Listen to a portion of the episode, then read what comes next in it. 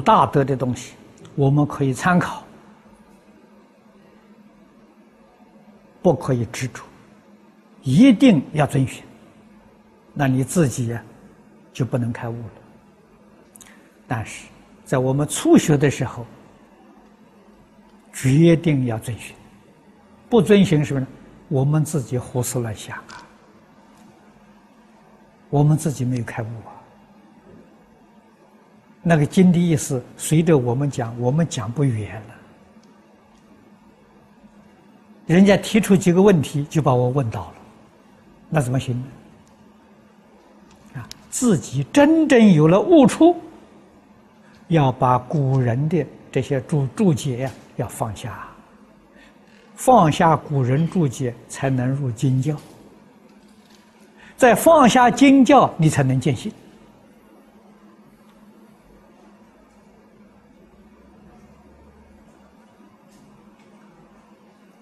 所以佛给我们很好的暗示：佛无有法可说，不但无有定法了，佛无有法可说，就是叫我们不要执着释迦牟尼佛所说的一些法。你执着他所说的一些法，那你就是七天见不到德云比丘。释迦牟尼佛的法统统舍掉了，自信的法现前了，那你就见性，明心见性，见性成佛啊！可是大家听我这个话，千万不要误会，你现在一定要依佛法，不但要依佛法，一定要依古来祖师大德的注解。为什么呢？现在是反腐啊！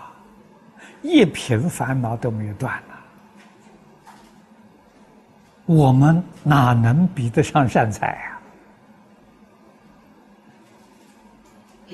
啊？善财参访德云，诸要记住：见思烦恼断，尘沙烦恼断，也就是说，分别执着都断了，只是妄想没断啊！所以七天没见到。